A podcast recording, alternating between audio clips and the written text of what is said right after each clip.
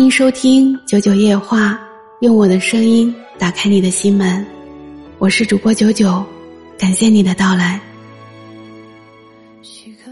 你有没有过这种时候，想和别人诉说心情，可是翻遍了通讯录，却始终找不到一个随时可以打扰的人？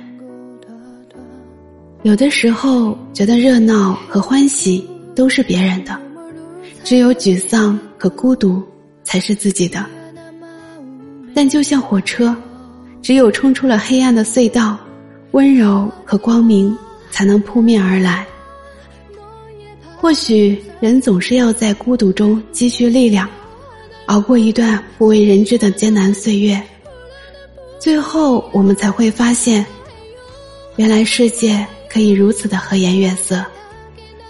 当自己一个人熬过了那些最想与人倾诉的时光，就会明白，疼痛都是别人给的，但伤都是自己好的。